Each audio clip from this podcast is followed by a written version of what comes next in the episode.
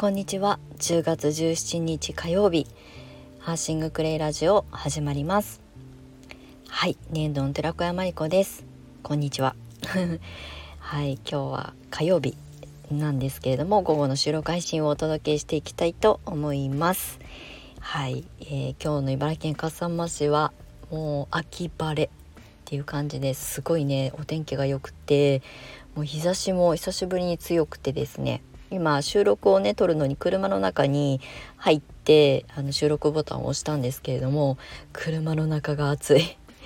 あのエアコンあのエンジンかけてないので暑いです。はい。まあね。秋本番始まった感じですけどまだまだね日中この日差しが強い時はね暑さを感じるしで朝晩は冷え込んだりとかしてね寒暖差がすごくあるあの時期になって体調崩されてる方なんかもね増えてきてるみたいですし今日ねうちの姪っ子もなんか9度20あ違う9度39度 29度じゃない39度の熱を出して学校を休んだっていう話をね朝聞いてよし熱が出てるって最高じゃんって私は思ってそれを伝えるんですけど母親にはね。いやそうは言ってもねマリコみたいな知識を持ってるわけじゃないからっていう風に今日も言われましたけどもう熱が出るバンバン剤みたいなね。もう高熱38度以上の熱が出た時に一番こう細胞が活性化されて39度台でその細胞が死んで新しい細胞があの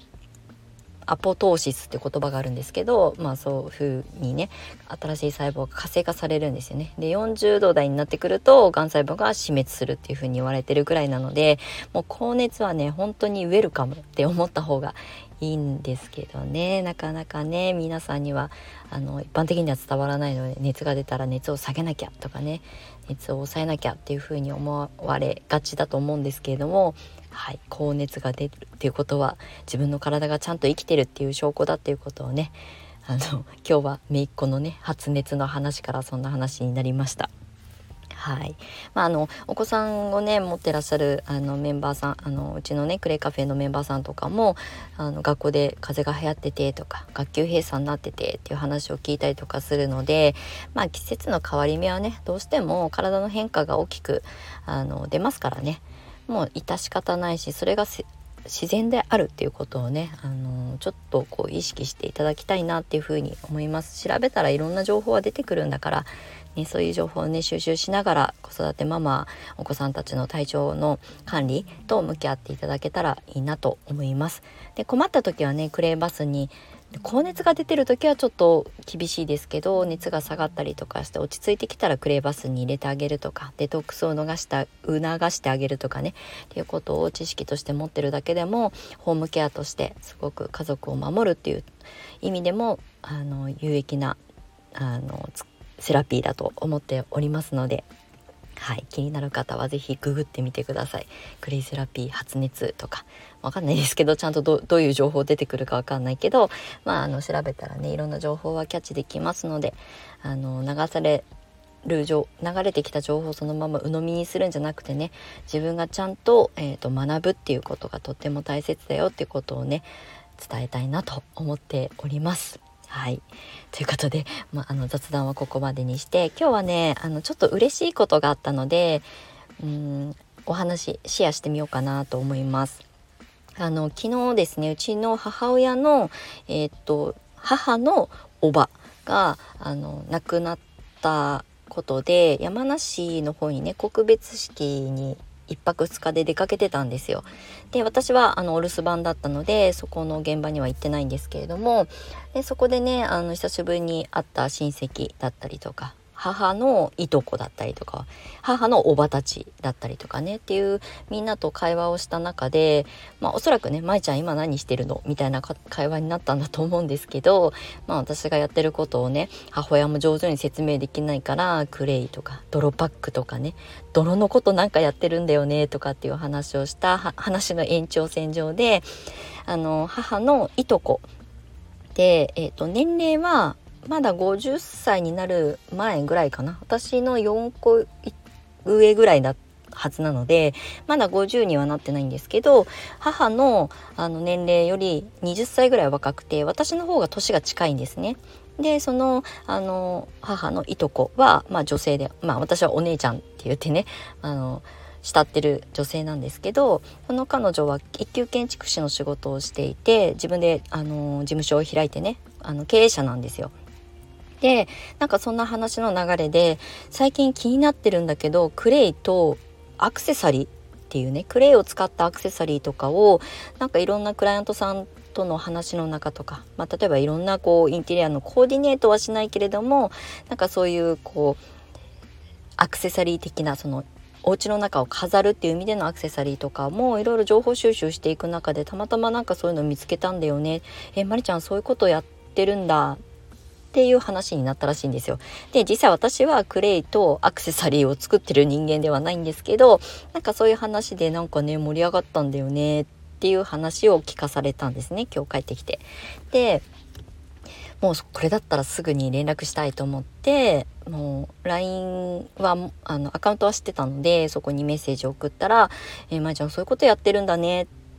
でまあ私はあの建築なので躯体を作る側なのでそのインテリアとかそのまりちゃんが作ってるアーシングアートみたいなものを、まあ、自分の仕事のクライアントさんに、まあ、紹介するっていうのはちょっと難しいかもしれないけど、まあ、あの独立する前にお世話になってた会社だったりとか今もお仕事上コーディネーターさんとはお仕事をしているからそういう人に見せても作品見せてもいいって LINE を返してくれたんですよ。でめちゃくちゃ嬉しいのとあとまだまだ私もアーシングアートって言ってはいるけれどもちゃんと活動という形では形にして入れてないので何にもねあの実績があるわけではない。だけど言ったもん勝ちだなって思ったのとうーんなんかこう何がきっかけで広がるかわからないしまずはこんなことやってるんだ。自分の、まあ、親戚ですよね。自分のえーと、いとこの娘が やってることあこんなことやってるんだって記憶に留めてもらうっていうのがすごくプラスに働くことがあるんですよね。なのでどうなるかわからないし私もこれから始めるスタートライン立とうとしてるところなので何のあの実績もない、えーと、こんな個展をやったからこういう反響があったとかっていうそういうこうケーススタディエビデンスみたいなものは一切ないんですけどなんかそういうことをやってるよってあそうなんだってまず知ってもらうっていうことがとっても大切だなと思ったのとあのそのお姉ちゃんは私はすごく大好きなお姉ちゃんでうんとなんだろうなその建築をやってるっていうのはもちろんもちろんもちろん分かってたんですけどこういうお姉ちゃんに私が今からやろうとしてるこのアシングアートとかそういうものを説明するうんなんか勇気がなかったんですよね。だけどまあそういうねあのまあ親戚の不幸だとしてもなんかそこでねそういう話になったっていう一つのきっかけだなっていうふうに思えてでじゃあこのタイミングを逃してはいけないって思ったんですよ。まあ、鉄は熱いうちに打てってねありますよね。だから形にならなくても結果がつ出なくても成果につながらなくてもとにかく今のうちに、まあ、チャンスになるかもしれないし、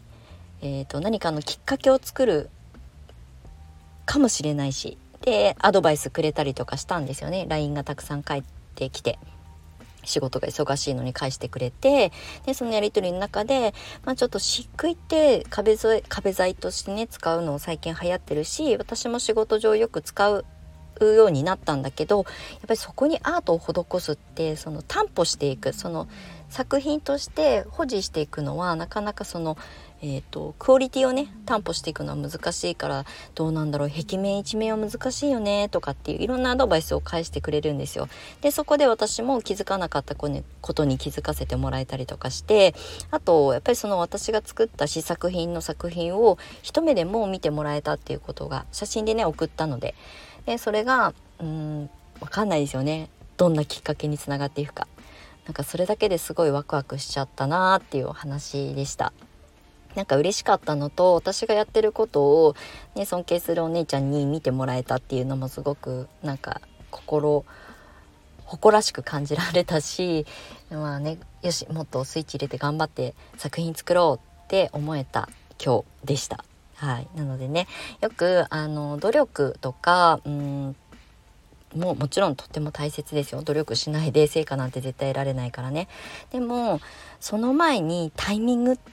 がとにかく命だっていうことをね今日はお話しできたらいいなというふうに思いました。うんこれがもしかしたら1年前だったら私もこんな風に LINE をお姉ちゃんに直接送ったりもしなかっただろうし1年後だったらもう違うことを考えてたかもしれない。このタイミングだったから良かったんだろうな。だからこのタイミングだから送りたいって思ったんだろうなっていうふうに思ったので本当にねタイミングって一瞬あのよくねチャンスの神様は前髪しかないって言うじゃないですか。あもう本当に瞬間的に通り過ぎたタイミングとかチャンスっていうのは掴もうと思っても時すでに遅しっていうこともあるので本当に努力する前にタイミングをとにかく逃さずに掴むっていうこと。私は大切にしたいなって改めて今回思いました。はい ということで今日はちょっとねあの嬉しくて興奮状態でお話をしてしまったんですけれどもまあアシングアートをねこれからちゃんと作品として作ってあのインスタとかねあの最近ちょっとピンタレストもね頑張ってあの更新しようかなと思って準備をしておりますのであの絵で見せて皆さんにその思いだったりとかそのなんでアーシングアートを作り始めたのかっていうこともねえっ、ー、とこうストーリーとかをねお話ししていきたいなと思っておりますので、えー、引き続きこのアーシングクレイラジオでもお話ししていきたいと思います。はい、もうそろそろね車の中が暑すぎて汗だくになってきたのでこの辺で終了しようと思います。はいということで今日も長い収録に最後までお付き合いいただきましてありがとうございました。また次回の収録配信でお目にかかりましょう。年度の寺岡山理子でした。またね